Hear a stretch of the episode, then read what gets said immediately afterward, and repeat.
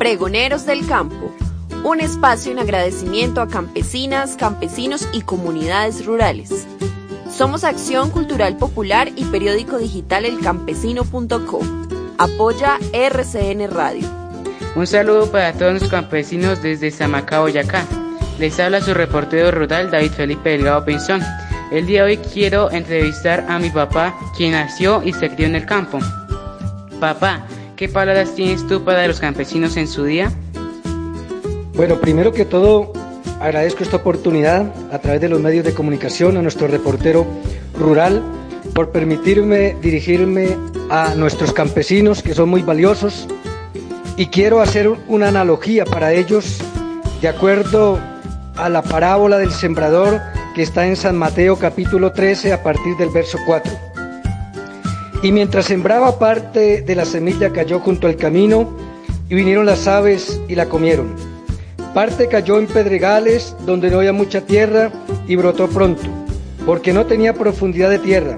Pero salido el sol se quemó y porque no tenía raíz se secó.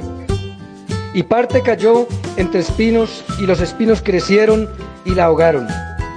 Pero parte cayó en buena tierra y dio fruto, cual al ciento, cual al setenta y cual al treinta por uno.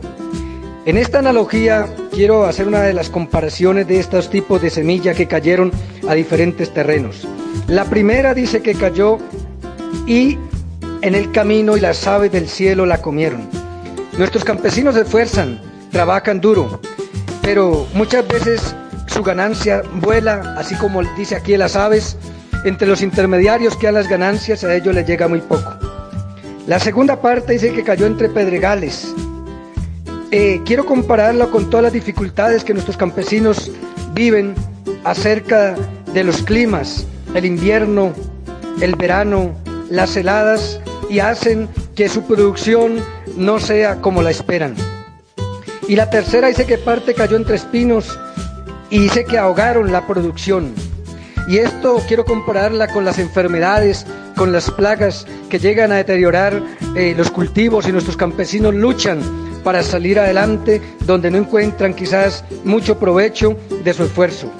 Pero también dice que parte cayó en buena tierra y dio fruto cual al ciento, cual al setenta y cual al treinta por uno. Así que, mis amados campesinos, yo que viví, nací, crecí en el campo y me di cuenta de esa ardua labor, quiero decirles que vale la pena seguir trabajando, que vale la pena seguir cosechando, que vale la pena seguir trabajando porque siempre habrá recompensa y más de Dios y el halago de todo el pueblo que lo necesita. Les habló su amigo Libardo Delgado y espero que reciban un abrazo en su día. Bueno papá, te agradezco por tus palabras para los campesinos y deseamos que Dios continúe bendiciendo a todos los que cultivan para que lleguen los alimentos a nuestras casas. Muchas gracias.